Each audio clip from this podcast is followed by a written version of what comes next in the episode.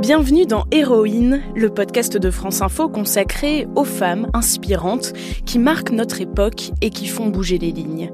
Dans cet épisode, on va parler de harcèlement scolaire. Notre héroïne en a été victime. Elle s'appelle Noémia Grohan.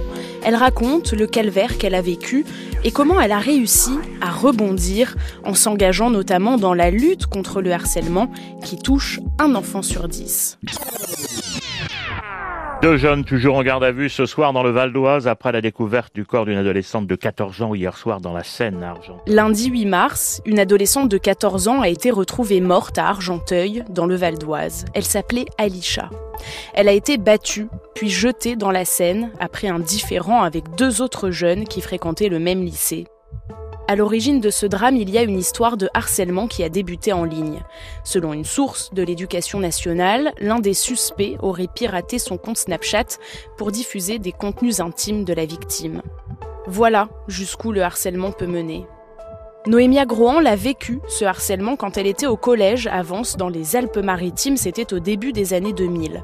Des brimades, des insultes, des violences physiques qui ont duré pendant 4 ans à la base, ça a commencé en fait par deux filles dans la classe. Donc, c'était les deux meneuses euh, qui, euh, qui ont commencé à me donner un surnom dévalorisant en lien euh, avec mon physique. Et ben finalement, simplement parce que j'étais un petit peu différente des autres, j'ai commencé par devenir la cible. Très très vite, ça a pris de l'ampleur. Cet effet de groupe, c'est ce que Noémia dénonce aujourd'hui. Elle insiste notamment sur la notion d'empathie qui manque à ses élèves. Ce harcèlement qu'elle a subi dans la cour de récré, en classe et même en dehors de l'école s'est produit dans l'indifférence la plus totale du personnel éducatif qui, selon elle, n'a pas su mesurer l'ampleur du phénomène. C'est vraiment euh, passé totalement euh, inaperçu euh, dans la sphère éducative. Il n'y a eu aucun suivi de cette situation. C'est-à-dire que j'ai parlé, mais la CPE n'est jamais revenue vers moi. Et en fait, ce qui est incroyable, c'est que du coup, le harcèlement a continué et a continué encore trois ans après, sans qu'on se pose la moindre question. Pourtant, Noémia explique qu'il y avait des signes, des absences répétées, un comportement effacé en classe et des résultats en baisse. Tout ça est également passé inaperçu au sein de sa propre famille parce que Noémia ne disait rien. Elle gardait le sourire à la maison et en arrivait même à penser que finalement, elle méritait peut-être ce qu'on lui faisait subir. Avant d'être victime de harcèlement, Noémia, c'était une fille souriante, profondément gentille, épanouie. Elle s'entendait avec tout le monde. Mais à force d'être harcelée par ses camarades, elle s'est renfermée sur elle-même petit à petit. Plus on est la cible de harcèlement, plus on est susceptible malheureusement euh, de perdre confiance en soi, de perdre l'estime, et plus on va avoir tendance euh, inconsciemment donc à se renfermer sur soi-même et du coup, le comportement en soi fait que euh, on a une attitude très renfermée que les autres perçoivent et qui fait que on redevient finalement automatiquement la cible idéale. Et euh, c'est vrai que moi, c'est ce qui s'est passé, c'est-à-dire qu'à un moment donné, j'ai tellement perdu confiance en moi que ça en était à un point où j'étais même plus capable de regarder euh, les autres dans les yeux. Après des années collège difficiles, elle entre au lycée avec cette opportunité du coup de repartir enfin à zéro. Donc je me suis retrouvée dans un contexte à nouveau inconnu qui pour le coup euh, m'a été favorable puisque euh, dans ce contexte inconnu, automatiquement j'ai perdu l'étiquette de victime que j'avais sur le front et par la suite je n'ai plus jamais été euh, confrontée à une quelconque situation de, de harcèlement. Mais paradoxalement, c'est à partir du lycée, alors que le harcèlement a cessé, que tout explose. Tout ce que j'avais encaissé pendant quatre ans au collège. C'est au lycée, quand euh, j'ai eu la possibilité euh, de justement me libérer de toute cette pression accumulée, que tout est remonté à la surface. Et donc, très paradoxalement, au lycée, c'est là où ça a été le pire, en fait.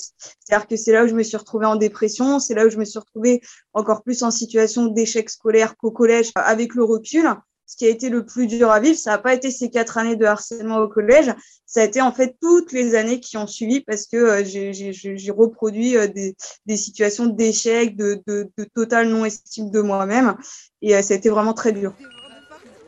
C'est cette peur de l'échec qui l'empêche littéralement d'avancer. Quoi qu'elle entreprenne, Noémia a le sentiment qu'elle va tout rater.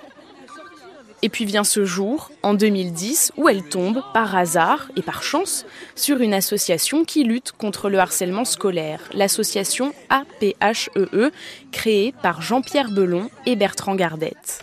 J'ai eu la chance de tomber sur la première association en fait euh, qui a été créée en France euh, pour lutter contre le harcèlement. Et là, ça a été une révélation. C'est-à-dire que j'ai pu mettre un mot euh, sur ce que j'avais vécu pendant quatre ans, harcèlement.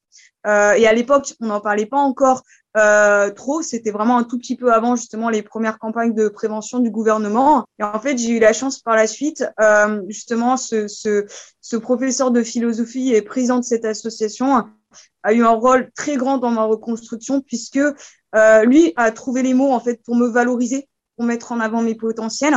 Et en fait, c'est avec lui que j'ai fait ma première action de prévention euh, dans un collège. Vous m'entendez bien là? Ok, ça marche.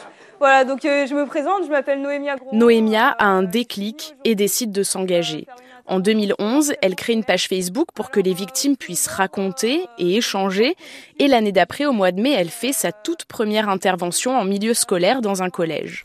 En témoignant, la parole s'est libérée. Et là, je me suis dit, bah voilà, en fait, je me suis fait ce raisonnement. Je me suis dit, bah voilà, moi, j'ai eu la chance de, entre guillemets, de survivre au harcèlement. D'autres n'ont pas eu cette chance. Et maintenant, de, de, de ce que j'ai vécu, peut-être qu'aujourd'hui, je peux en faire quelque chose de positif et, et transmettre des messages. Euh, non seulement des messages pour libérer la parole, mais aussi des messages d'espoir, montrer qu'on peut sortir de, de ce type de situation euh, et de quelque chose de négatif, en faire quelque chose de positif les choses avancent. Noémia témoigne sur les plateaux télé, dans les studios de radio. En novembre 2013, elle lance sa propre association, Génération Solidaire. Et dans la foulée, elle publie De la rage dans mon cartable, un livre qu'elle a écrit alors qu'elle pensait mettre fin à ses jours. En fait, à la base, c'était une sorte de testament euh, que j'ai adressé à ma mère parce que j'étais pas sûre de m'en sortir et du coup, je voulais laisser une trace. Et donc, c'était un texte qui était sur mon ordinateur et qui s'intitulait euh, Le jour où mon ombre me rattrapera. Voilà, à la base, c'était vraiment un propos que j'ai écrit euh, à un moment donné où j'étais euh, au fond du trou, en fait. Heureusement, grâce à son engagement et à son travail sur le terrain, Noémia a réussi à s'en sortir et à se servir de tout ça pour construire quelque chose d'autre. Alors vous pouvez imaginer qu'elle était très loin de penser qu'elle passerait sa vie dans les établissements scolaires à intervenir avec son association, elle qui a tant détesté l'école finalement. Aujourd'hui, elle se sent à sa place et souhaite plus que jamais continuer dans cette voie, celle de prévenir et de sensibiliser élèves, parents et professionnels de l'éducation. J'ai pas compris tout de suite ce qui était en train de m'arriver. Mais ça a recommencé, tous les jours. Au bureau, à la cantine. Je voulais juste ne plus jamais devoir y retourner. Le récent meurtre d'Alisha à Argenteuil a rouvert le débat sur le harcèlement scolaire et sur les moyens déployés pour lutter contre. Pour Clémentine Autain, députée La France Insoumise de Seine-Saint-Denis, les réponses sont défaillantes.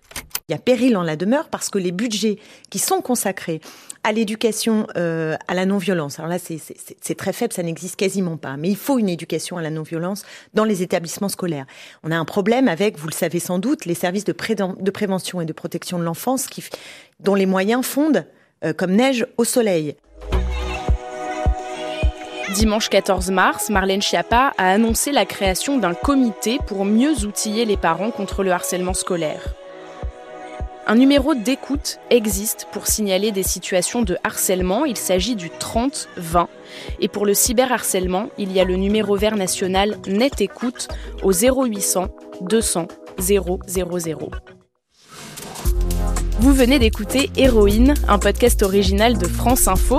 Si cet épisode vous a plu, eh bien n'hésitez pas à vous abonner et à donner votre avis. Merci pour votre écoute. À bientôt.